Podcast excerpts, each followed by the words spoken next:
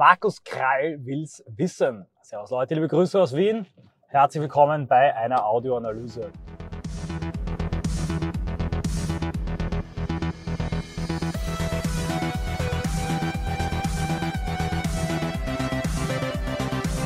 Diese Audioanalyse wird aufgenommen nach einem gewonnenen Verfahren am Oberlandesgericht Wien, also am 27. September um knapp halb vier. Ich möchte in dieser Audioanalyse meinen derzeitigen Wissensstand zur neuen Partei, Hashtag neue Partei von Markus Karl zusammenfassen und eine erste Analyse vorschießen. Ich möchte allerdings äh, klar darauf verweisen, dass die Sachlage und die Informationslage sich hier stündlich ändern kann und damit sich auch meine Analyse radikal drehen könnte. Das als kleines K-Wert vorausgeschickt gehen wir ans Eingemachte. Kral ist kein Unbekannter, Dr. Markus Kral, ehemaliger Degusta-Chef, wichtiger Autor, Redner, Speaker und ein Mann mit einer Mission. Die große bürgerliche Revolte, der bürgerliche Aufstand ist bereits in einem Manifest niedergeschrieben. Er hat eine andere politische Vision für Deutschland, eine konservativ-patriotisch-libertäre. Er ist auf jeden Fall Teil der Gegenöffentlichkeit im weitesten Sinn auch des rechtslibertären Flügels des rechten Lagers und er will nun eine eigene Partei gründen, vermutlich mit dem Herrn Maaßen. Letzter Tweet von ihm vom 26.09. Um keinen Zweifel aufkommen zu lassen, wir werden die Hashtag Neue Partei der Mitte gründen und wir werden antreten, wir wollen und wir werden Deutschland verändern. Reitschuster schrieb bereits darüber, Tiches Einblick schrieb darüber, relativ verhalten. Und ich möchte nun auf das Gedanken- und Zahlenspiel von dem Herrn Kral eingehen. Herr Kral veröffentlicht eine interessante Grafik. Auf dieser Grafik sieht man das demokratische Spektrum, nichts anderes als ein Obertonfenster aus Sicht von Herrn Kral. Das ist natürlich kein objektives Overton-Fenster, sondern eine persönliche Vorstellung da, wo das demokratische Spektrum anfängt und aufhört. Und Markus äh, Krahls Mitte ist vermutlich die Mitte der BRD der 70er, 80er, vielleicht sogar 65er Jahre, wenn man ihm gegenüber freundlich sein möchte und ihm ist bewusst, dass die Mitte radikal nach links gerückt ist. Daher ordnet er, und er hat auch völlig recht damit, auch zahlreiche Parteien, also zum Beispiel äh, die CDU im linken Flügel seines Overton-Fensters ein. Die CDU ragt sogar ins linksradikale Lager hinein. Die Grünen überwiegend im linksradikalen Lager, die SPD zur Hälfte im linksradikalen Lager, die SED außerhalb des demokratischen Spektrums im, im linksradikalen Lager. Damit hat er durchaus recht. Nun wird es spannend. Wir kommen nämlich zur ähm, CSU und FDP. Die sind auch im linken Flügel, weit im linken Flügel des demokratischen Spektrums. Also hier, äh, die Grafik ist wirklich sehr brauchbar, hat er zum ersten Mal einen echten, ähm, ja, ein echtes knallharte äh, Positionierung seiner selbst geliefert. Denn wenn die Mitte weit, weit rechts von CSU und FDP ist und Kral sich selber natürlich radikal in der Mitte sieht, jeder sieht sich selber in der Mitte, dann macht er doch deutlich, dass er in vielen Fragen, vor allem der Migrationspolitik, schon eine radikal andere Haltung als CDU und CSU hat. Nun haben wir diese leere, weite Mitte und dann doch durchaus äh, rechts von der Mitte, nämlich ähnlich weit rechts von der Mitte wie FDP und CDU links von der Mitte stehen, beginnt für Krall die AfD. Und auch die AfD ragt ein wenig hinein in den Bereich des Rechtsradikalen außerhalb des Krallschen demokratischen Spektrums. Ich zitiere nun seinen Tweet, begleitend zu dieser Grafik, die ich gerade beschrieben habe. 45 Prozent Nichtwähler in Deutschland sind die Folge des Umstands, dass die Parteien die Mitte verlassen haben. Selbst in der CDU haben sich linksradikale Ideen breit gemacht, die nicht mehr zum demokratischen Spektrum zu zählen sind. Grüne und SED-Linke sind klar keine demokratischen Parteien. Ihre Ideen sind totalitär und faschistoid. Auch die AfD hat einen Rand, der eingehegt werden muss, aber ihre Substanz und ihr Programm sind klar im demokratischen Spektrum. Wir müssen die Mitte füllen, der Wähler verlangt es. Die Vision von Krall, und die macht er dann äh, deutlich in anderen Tweets, bis jetzt ist das gesamte Parteiprogramm der neuen Partei alles auf Twitter, also auf X veröffentlicht worden. Die Vision ist es nun genau, diesen leeren, breiten Spektrum der Mitte zu füllen. Die Mittepartei soll 45 Prozent Nichtwähler ansprechen und sie würde nach Sicht von Kral der CSU, äh, fast ein Drittel ihrer Wähler wegnehmen, der CDU damit auch einen guten Teil der Wähler, der FDP ein wenig Wähler und der AfD auch nur ein wenig Wähler. Nun sagt er auch klar an die AfD-Wähler gewarnt. Er versteht, dass die neue Partei aus AfD-Sicht kritisch gesehen werden kann, weil sie auch der AfD, wie er sagt, ein paar Stimmen wegnehmen würde. Aber, und jetzt kommt's, die neue Partei soll die Seuchengürtelpolitik brechen, will glasklar mit der AfD kooperieren und da sagt er, hat größere Chancen, gemeinsam mit der AfD eine Mehrheit zu erreichen, als eine AfD alleine, die dann 30, 40 Prozent maximal erreichen könnte, aber ewig ausgebotet, ähnlich wie Front National und zeitweise die FPÖ von der Macht ferngehalten werden würde. Soweit die Kreische These, die doch sehr durchdacht und auch ernstzunehmend interessant ist. Die Analyse ist sogar so interessant von Krall, dass sie fast schon vorweggenommen wurde von Manfred Kleine-Hartlage und mir in unserem Gespräch und unserem Briefwechsel, der wird wahrscheinlich irgendwann mal publiziert werden, über die Frage nach einer Querfront. Bevor ich auf das eingehe, da wird es dann sehr spannend werden, will ich kurz auf die Validität der Überlegung von Kral eingehen. Ich glaube nicht, dass diese 45 Prozent der Nichtwähler alle genau in der Mitte sind und äh, die äh, SPD und die linke SED und die AfD als zu rechts empfinden. Ich glaube, dass tatsächlich der Raum zwischen CDU und AfD, zwischen SPD und AfD relativ stark abgedeckt ist. Ich glaube, dass viele Nichtwähler einfach überhaupt keine Lust haben und sich für Politik gar nicht interessieren und sich auch von einem Herrn Kral nicht hinter dem Ofen hervorlocken würden. Die würden das vielleicht tun, wenn es einen Trumpschen Charakter gäbe, jemand, der perfekt auf der Klaviatur der Teledemokratie spielen kann. Und ein solcher Charakter wäre natürlich in einer Partei wie der AfD am besten aufgehoben und müsste dann sehr rechtspopulistisch oder linkspopulistisch vorgehen. Die Analyse von Kral, dass die neue Partei dafür sorgen würde, dass die Linken aus dem Parlament fliegen würden, ebenso wie die FDP und die Wagenknecht-Partei unter 5% bliebe, halte ich für sehr schwierig. Ich glaube nämlich wirklich, dass diese explizit libertäre Partei ein ganz spezifisches und relativ kleines Spektrum ansprechen würde, also äh, eine bestimmte Qualität an Wählern, weniger die Quantität, die bürgerliche Mitte, die Unternehmer, die Vermögenden,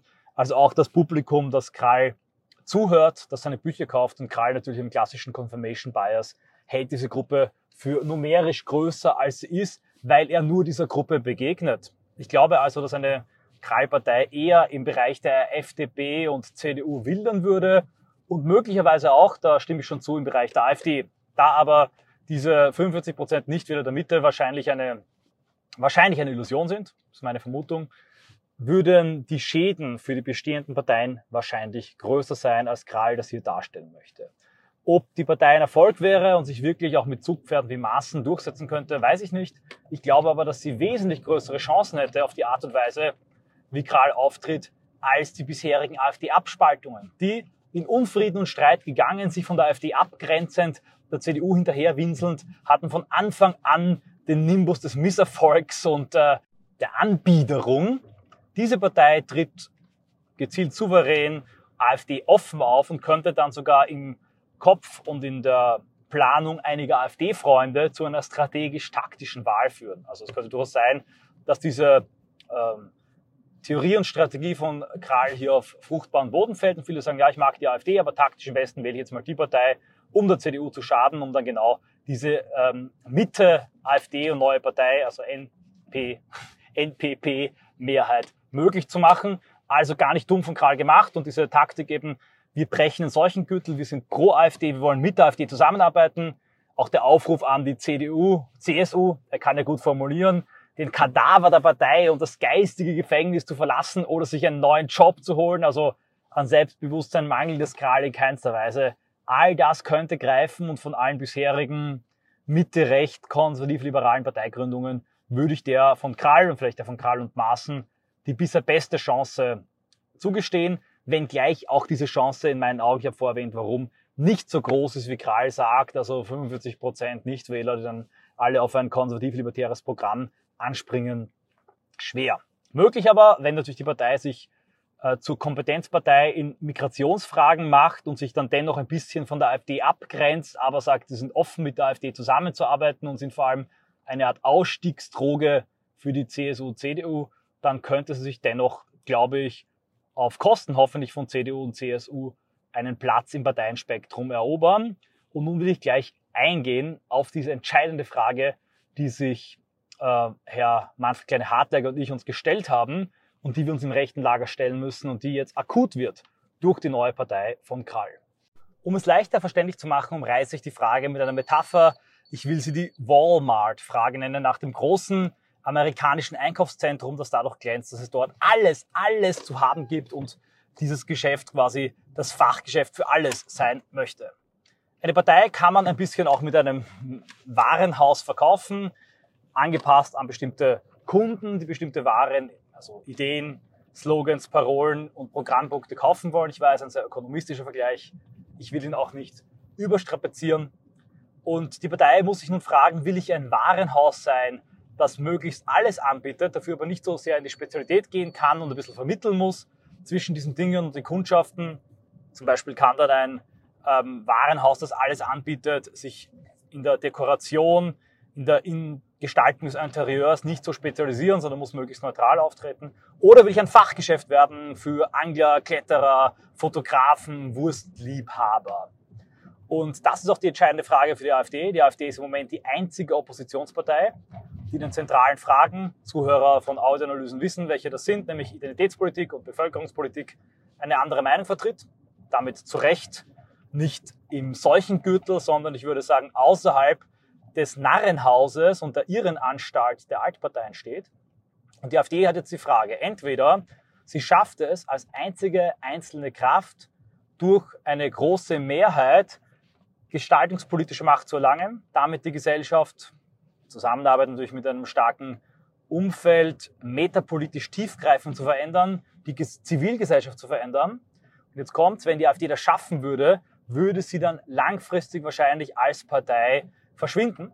Denn die AfD ist ein Abwehr- und Notwehrphänomen, das verschiedenste Schichten, verschiedenste bildungspolitische Milieus, äh, Religionen, soziokulturelle Schichten, Atheisten, konservative Katholiken, Atomkraftbefürworter, äh, Ökos etc. vereint in dem entscheidenden Punkt Überleben des gesamten Volkes. Eine vollkommen natürliche und gesunde Reaktion. Leute, die sagen, unsere unterschiedlichen Ansichten würden uns wahrscheinlich eher zur SPD, CDU, CSU, äh, FDP wählern machen, weil wir wirtschaftspolitisch etc. andere Ansichten haben.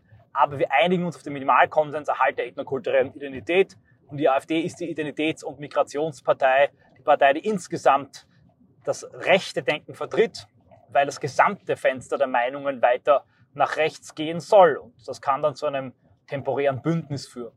Das hat äh, sehr gut Eric Kaufmann in seinem Buch White Shift nachgewiesen, dass der Nativismus, also die berechtigte Sorge, aus meiner Sicht berechtigte Sorge um die eigene Identität, der Kampf gegen die Ersetzungsmigration ist, die populistische Parteien hervorbringt, die ansonsten einen ziemlich starken Genremix darstellen aus verschiedenen anderen politischen Richtungen. Daher auch immer meine große Warnung davor, die AfD auf eine einzige wirtschaftspolitische und zwar sehr eng begrenzte wirtschaftspolitische Richtung hin zu einigen. Ich glaube, das könnte eine große Gefahr sein. Und äh, genau dasselbe gilt natürlich für andere Kultur-, Religions-, politische und sonstige Milieufragen. Die AfD darf das nicht sein, sie muss alle in sich sammeln. Aber jetzt kommt die große Frage. Auf dem Weg des Wachstums gibt es jetzt zwei mögliche Wege, die man sich wünschen und anstreben nicht so 100% beeinflussen kann. Der erste ist der, der Walmart-AfD. Die AfD nimmt also einen sozialistischen Flügel, einen libertären Flügel, einen traditional katholischen Flügel, einen atheistischen Flügel, einen nostalgischen DDR-putinistischen Flügel, einen eher russlandkritischen äh, Flügel, all diese Flügel in sich auf, vermittelt zwischen diesen Flügeln, Flügeln einigt sie immer wieder auf das zentrale Halt der ethnokulturellen Identität, macht allen klar, dass der Bevölkerungsaustausch, die Ersetzungsmigration Flaschenhalsfragen sind, die entschieden werden müssen für jede andere deutsche Zukunft, schafft einen Burgfrieden, wie das auch Manfred Kleine-Hartlager hervorragend in seinem Buch beschrieben hat, und ähm, nimmt damit alle in sich auf. Oder die andere Möglichkeit wäre eine Art Einkaufsmeile. Es tut mir leid, diese ökonomistische Metapher stößt mich selber schon ab, aber ich bleibe jetzt dabei, von Fachgeschäften, in denen die AfD das zentrale Fachgeschäft für rechte Identität, äh, für migrationspolitische Themen und Fragen darstellt, während sich eine AfD-offene, konservativ-libertäre, CDU-ähnliche Partei entwickelt eine AfD-offene Umweltpartei, eine grüne Partei, eine AfD-offene, sozialistische, linke Partei entwickelt und all diese Parteien sich in wirtschaftspolitischen Fragen, umweltpolitischen Fragen nicht ganz grün sind, aber in der migrationspolitischen Frage einer Meinung sind und kooperieren. Der Vorteil liegt auf der Hand, es könnte sein, dass man damit mehr Kunden anzieht, auch jene Kunden, die sich abgestoßen fühlen von so einem Walmart-Effekt. Und es könnte auch sein, dass man damit zu starke interne Spaltungstendenzen vermeidet. Das sind zwei mögliche Wege. Und ich will jetzt hier noch äh, gar nicht konkret sagen, welchen ich persönlich bevorzuge. Ich will das Ganze einfach mal in den Raum stellen und diese Debatte und diese Frage aufwerfen. Und ja, hier eine kleine Lanze gebrochen für den zweiten Weg. Wie gesagt, ich behaupte nicht, dass er der beste ist. Ich werde später nochmal genauer darauf eingehen. Wenn das so funktionieren würde, wenn jetzt eine Krallpartei mehr oder weniger die CSU, CDU ersetzen würde, die FDP ersetzen würde und dann zahlreiche Nichtwähler requirieren, natürlich ist das mit den Nichtwählern auch ein rhetorischer Trick von ihm, dass sich niemand zu sehr von ihm bedroht fühlt. Wenn das funktionieren würde und wir haben dann langfristig statt der CSU und der FDP eine ähm, konservativ-liberale Partei, die sich zwar hin und wieder distanziert, hin und wieder ein bisschen kackt, aber sagt, dass sie generell mit der AfD zusammenarbeitet, dann könnte das den solchen äh, Gürtel auf eine Art und Weise aufbrechen, könnte das wie so eine Art Decke sein, die man über den Stacheldrahtzaun der Mauer des Cordon Sanitaire legt, die die Politlandschaft nachhaltiger und intensiver verändert, als es die AfD allein könnte. Und diese Partei, die dann wahrscheinlich nicht so lange überleben würde, denn eine Partei zu gründen ist schwierig, die wäre noch gärigerer Haufen als die AfD, voll von ähm, Alpha-Männchen und Egomanen und eigenen Zentralsonnen. Das ist schwer, ein Planetensystem zu bilden. Denkt an das Three-Body-Problem.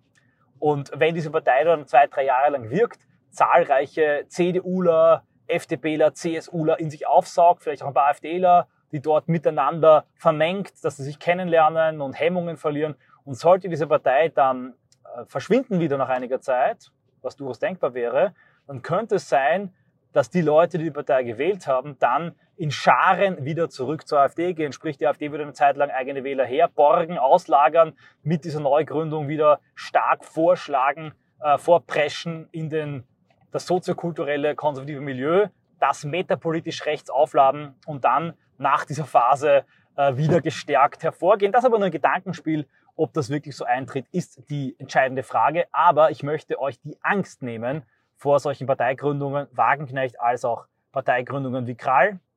Ich möchte äh, Kralls große Vision ein wenig relativieren, aber eine weitere strategische Facette hinzufügen.